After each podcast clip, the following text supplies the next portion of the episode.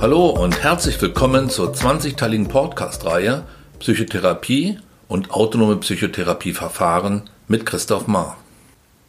In diesem achten Teil geht es um die Transaktionsanalyse.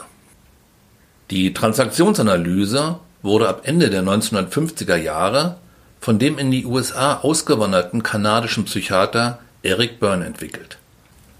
Das der Transaktionsanalyse zugrunde liegende Modell, die verschiedenen Ich-Zustände, wurde aus der Psychoanalyse abgeleitet und fußt unübersehbar auf Sigmund Freuds Instanzenmodell. Aus diesem Grund ist die Transaktionsanalyse in dieser Podcast-Reihe den tiefenpsychologisch orientierten Verfahren zugeordnet. Aufgrund ihres Menschenbildes und eines ihrer zentralen Therapieziele, der Selbstverwirklichung, ließe sich diese Therapiekonzeption ohne weiteres auch bei den humanistischen Therapieverfahren einordnen. Ein Ausgangspunkt für die Entstehung der Transaktionsanalyse waren Burns Reflexionen, die durch seine Analysen angeregt wurden. Byrne unterzog sich Lehranalysen bei Paul Federn, einem der ersten Schüler von Sigmund Freud, und bei dem Neofreudianer Erik Erikson. Über seine Eigenerfahrungen hinaus erhielt er für seine Therapiekonzeption von diesen beiden Psychoanalytikern auch verschiedene Impulse. Ein weiteres zentrales Ursprungselement der Transaktionsanalyse waren Burns persönliche Beobachtungen der zwischenmenschlichen Kommunikationen. Die Initialzündung jedoch, um seine eigene konzeptionelle Entwicklung entschlossen voranzutreiben, lag in der Ablehnung seines Antrags auf Mitgliedschaft in der psychoanalytischen Vereinigung. Die Entstehung der Transaktionsanalyse ist, wie viele andere Entwicklungen innerhalb der Disziplin Psychotherapie, ein Beleg dafür, dass Ablehnung enorme Kräfte mobilisieren kann, sowie Auflehnung und Abgrenzung provoziert und so besondere Freiräume für Kreativität und Entfaltung schafft. Die Transaktionsanalyse ist ein gut verständliches und leicht vermittelbares Kommunikations- und Therapiemodell und zugleich eine Theorie der menschlichen Persönlichkeit, in der verschiedene Einflüsse, tiefenpsychologische, verhaltenstherapeutische, humanistische und sogar systemische integriert sind.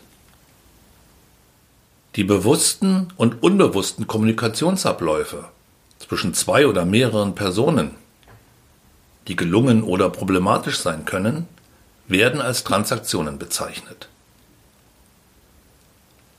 Traditionell geht es bei dieser Therapiekonzeption um die Untersuchung des kommunikativen Austauschgeschehens.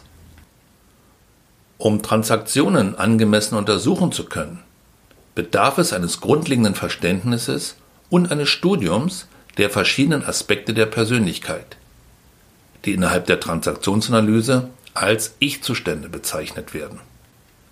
Es werden drei Ich-Zustände unterschieden. Erwachsenen-Ich, Eltern-Ich und Kind-Ich. Hören wir Eric Byrne. Das grundlegende Ziel der Transaktionsanalyse ist das Studium der verschiedenen Ich-Zustände.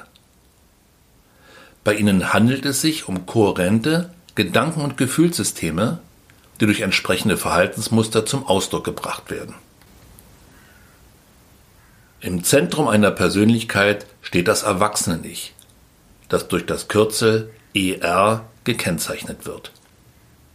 Eine Person, die sich in diesem Zustand befindet, reagiert mit ihrem Denken, Fühlen und Verhalten in einer reifen, ausgewogenen und angemessenen Weise auf die gegenwärtigen Anforderungen. Das Erwachsenen-Ich verfügt über einen zielstrebigen Kommunikationsstil und sammelt mit Hilfe der sogenannten W-Fragen Wer, wann, wo, wie genau, wozu sachlich objektive Informationen, geht Ursachen auf den Grund und zeichnet sich durch eine lösungsorientierte Grundhaltung aus. Das Erwachsenen-Ich repräsentiert Vernunft, Besonnenheit und einen gesunden Menschenverstand. Es ist stets darum bemüht, Konflikte konstruktiv mit Hilfe von Kompromissen aufzulösen.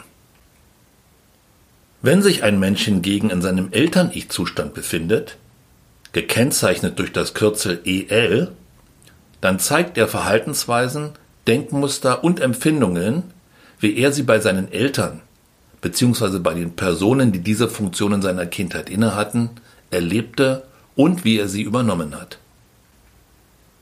Hören wir Eric Byrne. In diesem Zustand fühlt, denkt, handelt, spricht und reagiert der Mensch ebenso, wie seine Eltern es getan haben, als er selbst noch klein war.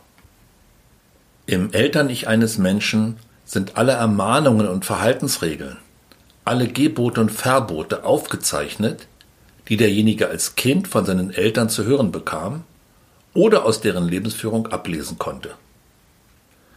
Mögliche äußerlich erkennbare Merkmale eines Menschen, der sich in seinem Eltern-Ich-Zustand befindet, sind Vorurteile, klischeehafte Äußerungen und Verhaltensweisen sowie unreflektierte und stark wertende Urteile über andere Menschen. Wenn sich ein Mensch in seinem Kind-Ich-Zustand befindet, gekennzeichnet mit dem Kürzel K, dann ist er zu Gefühlen, Verhaltensweisen und Gedankengängen zurückgekehrt, wie er sie in seiner Kindheit erlebt hat.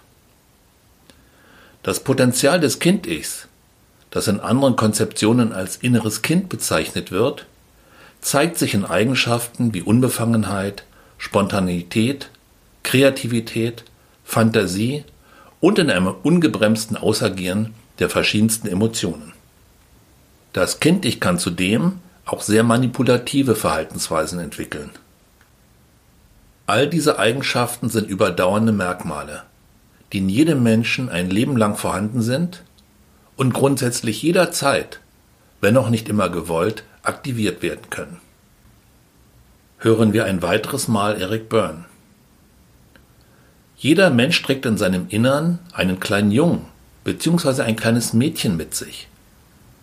Dieses Wesen fühlt, denkt, handelt und reagiert genau so, wie der betreffende Mensch das getan hat, als er sich in einem ganz bestimmten Kindesalter befand. Das Kindheits-Ich gilt keineswegs als kindlich oder unreif. Auch wenn das Ich-Zustandsmodell eine grundlegende, verständliche Strukturierung menschlicher Kommunikationen aufzeigt, handelt es sich dennoch um eine sehr vereinfachte Darstellung. Um Kommunikationsmuster genauer analysieren zu können, bedienen sich Transaktionsanalytiker zumeist eines stärker ausdifferenzierten Modells, dem sogenannten Funktionsmodell der Transaktionsanalyse. Dieses unterscheidet zwei Eltern-Ich-Zustände sowie drei Kind-Ich-Zustände. Beim Eltern-Ich wird ein kritisches und ein fürsorgliches unterschieden. Das kritische Eltern-Ich, kurz KEL, das kritisch bis überkritisch sein kann, hat sowohl konstruktive und funktionale als auch destruktive und dysfunktionale Erscheinungsweisen. Konstruktive, funktionale Inhalte dieser Seelenkraft drücken sich in Überzeugungen zum Wohle des Betreffenden aus. Destruktive, dysfunktionale Inhalte äußern sich in Abwertungen, Entmutigungen und oder Einschränkungen im Selbstausdruck.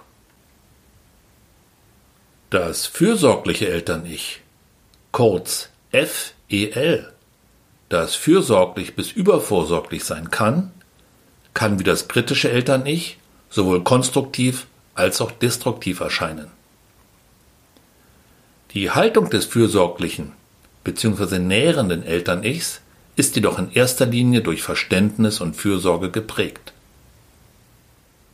Es weist viele Merkmale fürsorglicher Eltern, insbesondere der Mutter auf.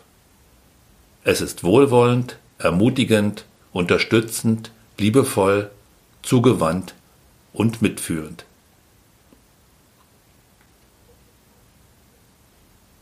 Bei den Kind-Ich-Zuständen wird das angepasste, das rebellische und das freie Kind unterschieden.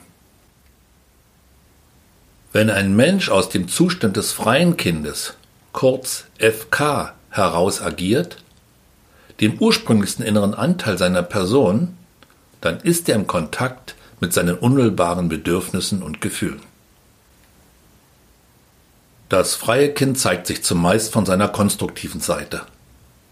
Es hat lustige Ideen, ist unbefangen, spontan kreativ, spielerisch, genießerisch, lustvoll und ungehemmt. Es freut sich ausgiebig, weint und lacht beherzt, tut Ungewöhnliches und erfindet Neues.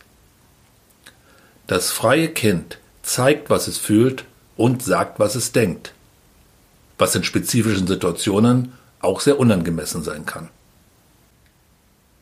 Unter Umständen zeigt sich das freie Kind auch von einer egoistischen und rücksichtslosen Seite und bringt hierdurch möglicherweise seine Mitmenschen unnötig in Gefahr. Die Verhaltensweisen eines Menschen, der sich im Zustand des angepassten Kindes, kurz AK, befindet, reichen von sinnvoll und sozial angepasst bis überangepasst. Das angepasste Kind hat wie die meisten anderen Ich-Zustände eine konstruktive und eine destruktive Seite. Je nachdem, ob es sich um sozial angemessene Verhaltensweisen handelt und die ein wirklicher Selbstausdruck sind, oder ob die gezeigten Verhaltensmuster aus einer unreifen und unterwürfigen Haltung resultieren. Mit anderen Worten, erfüllt eine Person die Erwartungen anderer, mit denen sie selbst einverstanden ist, offenbart sie einen positiven und angemessenen, angepassten Kind-Ich-Zustand. Zeigt ein Mensch hingegen Verhaltensweisen, die sich an den, eventuell auch nur vermuteten, Erwartungen anderer orientieren, stellt dabei aber seine eigenen Wünsche, Bedürfnisse, Ideen und Befindlichkeiten hinten an, befindet er sich in der destruktiven Form des angepassten Kindes. Das Verhalten des rebellischen Kindes, kurz RK, reicht von mutigem und angemessenem Widerstand bis hin zu unangemessenem Protest. Das rebellische Kind orientiert sich vorwiegend an den tatsächlichen oder vermeintlichen Forderungen anderer, nur zeigt es genau das Gegenteil von dem, was erwartet wird. Das rebellische Kind entspricht somit dem angepassten Kind nur unter entgegengesetzten Vorzeichen. Die rebellische Haltung zeigt sich von ihrer positiven Seite, wenn durch angemessenes, mutiges, konsequentes und oftmals sehr gefühlsbetontes Eintreten für sich selbst die eigenen Bedürfnisse und Befindlichkeiten ausgedrückt und idealerweise auch befriedigt werden.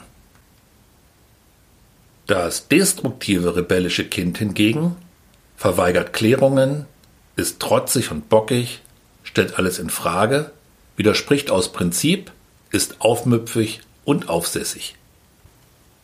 Diese hier beschriebenen sechs Ausdrucksqualitäten kritisches Eltern-Ich, fürsorgliches Eltern-Ich, Erwachsenen-Ich, freies Kind-Ich, angepasstes Kind-Ich und rebellisches Kind-Ich sind beobachtbar und lassen sich anhand der Sprachmuster und Wortwahl, des Tonfalls sowie der Gestik, Mimik und Körperhaltung bei uns selbst und bei anderen erkennen und entsprechend unterscheiden. Ein weiteres gestaltendes Prinzip der Transaktionsanalyse ist das sogenannte Lebensskript, ein persönliches Drehbuch für das Leben. Hören wir die Transaktionsanalytiker und Autoren Ian Stewart und Wayne Joyce. Du selbst bist der Verfasser deiner Lebensgeschichte. Bei der Geburt hast du begonnen, sie zu schreiben. Als du vier Jahre alt warst, standen die großen Umrisse für dich schon fest. Mit sieben Jahren war es dann soweit, dass du deine Geschichte mit allen wesentlichen Einzelheiten fertig hattest. Anschließend, ungefähr bis zum Alter von zwölf, hast du sie geglättet und hier und da ein paar Besonderheiten eingefügt. Als Jugendlicher hast du sie schließlich überarbeitet und den Figuren eine größere Realitätsnähe gegeben. Wie alle Geschichten, so hat auch deine Lebensgeschichte einen Anfang, eine Mitte und ein Ende. Ihre Helden und Heldinnen, ihre Bösewichte, ihre Statisten und Komparsen. Sie hat ein Hauptthema und Seitengeschichten. Wenn euch diese Folge gefallen hat, würde ich mich freuen, wenn ihr diesen Podcast abonniert und positiv bewertet. In der nächsten Folge geht es um die traditionelle, lerntheoretisch-behavioristische Verhaltenstherapie. Weiterführende Informationen von mir und meiner Arbeit findet ihr auf www.institut-christoph-mar.de.